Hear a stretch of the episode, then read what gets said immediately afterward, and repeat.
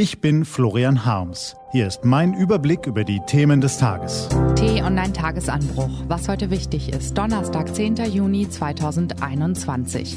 Corona. Der nächste Feind ist tückisch. Delta befällt ungeimpfte wie keine Corona-Variante zuvor und nutzt Schwäche gnadenlos aus. Gelesen von Ivi Strübing.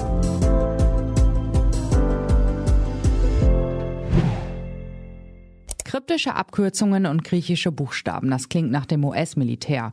Das First SFODD ist besser bekannt als Delta Force. Als Normalsterblicher kann man sich vielleicht gerade noch merken, dass diese Deltas eine Kommandoeinheit sind, die Widerstände überwindet und Gegner ausschaltet, wo gewöhnliche Attacken scheitern würden. Sich gegen die Delta-Truppe zur Wehr zu setzen, verlangt den Verteidigern alles ab. Abwehrmaßnahmen, auf die man sich sonst verlassen könnte, halten dem Angriff der top trainierten Krieger nicht stand. Es ist nur ein Zufall, aber das Virus SARS-CoV-2 hat mit einer Variante namens B16172, die nun ausgerechnet auch noch Delta genannt wird, nicht nur einen vergleichbar imposanten Namen zu bieten, sondern auch ähnlich aggressive Unterstützung bekommen. Als die gefürchtete indische Variante haben wir das Begriffsmonster zuerst kennengelernt und wir müssen uns leider genauer dafür interessieren. Die Virusvariante verändert die strategische Lage, unser eilig hochgezogenes Impfbollwerk tut das aber auch. Wie stehen wir da jetzt im Sommer 2021? Sind wir in Gefahr oder bald siegreich? Wer von uns steht ahnungslos in der Schusslinie? Wie gut schützen Sandsäcke und Helme? Lassen Sie uns heute versuchen, Antworten darauf zu finden. Beginnen wir mit den Gewissheiten. Delta ist tatsächlich ein formidabler Gegner. Verglichen mit B117, die nun Alpha heißt, kein Alpha-Typ, sondern ein Waisenknabe. Zwar war auch diese Mutation hoch ansteckend, aber Delta hat noch einmal massiv nachgelegt. Eine um 40 bis 50 Prozent gesteigerte Übertragbarkeit attestieren Forscher der Delta-Variante. Sie kapituliert auch nicht mehr beim ersten Anblick des Impfstoffes, denn sie hatten neue Tricks dazugelernt. Außerdem zeichnet sich ab, dass Delta im Körper schlimmer wütet und schwerer krank macht als die Corona-Infanterie, die wir schon kennen. Kurzum, in jeder denkbaren Disziplin hat unser Gegner dazugelernt. Ebenso klar ist, dass Delta zu uns kommen und das Kommando übernehmen wird. Das Tempo, mit dem die Variante ihre viralen Konkurrenten verdrängt, ist beeindruckend. Wie auch schon im Winter ist es wieder Großbritannien, das uns vorführt, was uns erwartet. Der Siegeszug von Delta auf Kosten aller anderen Spielarten des Coronavirus nähert sich dort seinem Abschluss. Bei uns hingegen ist noch nicht einmal ein Brückenkopf gebildet, aber der Sommer wird dafür schon sorgen. Wie schon im vergangenen Jahr werden unsere Erholungsreisen den Erregerpool des europäischen Kontinents durchquirlen. Spätestens im Herbst wird es dann heißen, Delta ist da. Aber was bedeutet das? Eines ist gewiss. Durch ungeimpfte Gruppen fegt das Virus hindurch wie keiner seiner Verwandten zuvor. Die Covid-Katastrophe in Indien hat daran keinen Zweifel gelassen und die britischen Statistiker rufen zur Bestätigung schnell noch Indeed. Dank des langen harten Lockdowns und der enormen Anstrengungen bei der Impfkampagne ist in Großbritannien das Ausgangsniveau niedrig, aber dort, wo Delta freie Bahn hat, nutzt es das gnadenlos aus. Noch immer impfen die Briten wie die Weltmeister. Sie wissen warum. Denn Impfen hilft.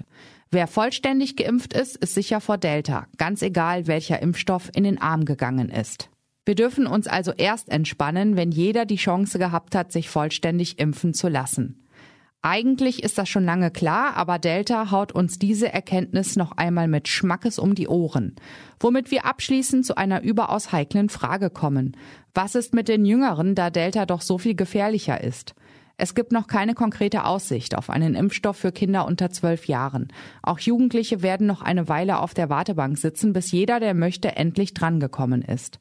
Das amerikanische CDC, das Pendant zu unserem Robert Koch Institut, warnte soeben eindringlich vor den Infektionen unter Jugendlichen, von denen zu viele mit Covid-19 im Krankenhaus landen. Und für ein Drittel dieser jungen Patienten führt der Weg bis auf die Intensivstation.